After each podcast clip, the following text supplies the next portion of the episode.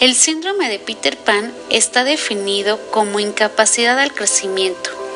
México presenta este síndrome ya que tenemos impuestos que impiden la libertad económica.